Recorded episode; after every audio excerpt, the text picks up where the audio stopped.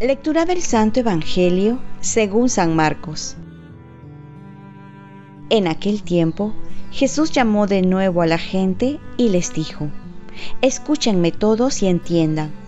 Nada que entre de fuera puede hacer al hombre impuro. Lo que sale de dentro es lo que hace impuro al hombre. El que tenga oídos para oír, que oiga. Cuando dejó a la gente y entró en casa, sus discípulos le pidieron que les explicara la parábola. Él les dijo, ¿también ustedes siguen sin entender? ¿No comprenden? Nada que entre de fuera puede hacer al hombre impuro, porque no entra en el corazón, sino en el vientre, y va a parar al excusado.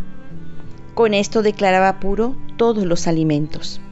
Y siguió, lo que sale de dentro, eso sí hace impuro al hombre, porque de dentro del corazón del hombre salen las malas intenciones, las fornicaciones, robos, homicidios, adulterios, codicias, injusticias, fraudes, desenfreno, envidia, difamación, orgullo, insensatez.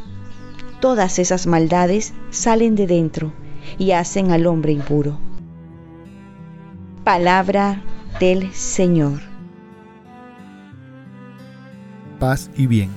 Nuestra tarea está dentro de nosotros más que trabajar fuera de ello. En la primera lectura se nos relata la creación, cómo Dios colocó al hombre en el paraíso, el jardín de Edén, con el propósito de hacerlo feliz, pero además le indicó la tarea de guardar y cultivar la creación. ¿Qué hemos hecho con esta tarea que se nos mandó? Parece que se nos olvidó y ahora vemos las consecuencias de nuestro planeta, que es la casa común, el hombre la ha ido destruyendo y ha destruido así su propio hogar, llegando hasta la extinción de los animales, creados por amor al hombre.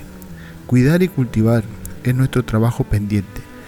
Dios ha querido que nosotros seamos continuadoras de su hermosa creación, ya que todo se nos ha puesto en nuestras manos. Y por último, también le dio el mandato de obedecer para su bien. De lo contrario iba a perecer. También vemos que por la desobediencia del hombre entró la muerte posteriormente. Y en el Evangelio vemos que el pecado, la desobediencia a Dios, no viene de afuera, sino de lo que hay en el corazón. Por ello nuestra tarea es trabajar el corazón. Nuestra religión es una religión del corazón y no de cuidados exteriores.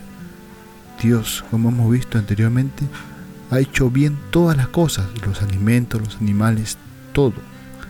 Es nuestro actuar que brota de un corazón enfermo que hace mal las cosas.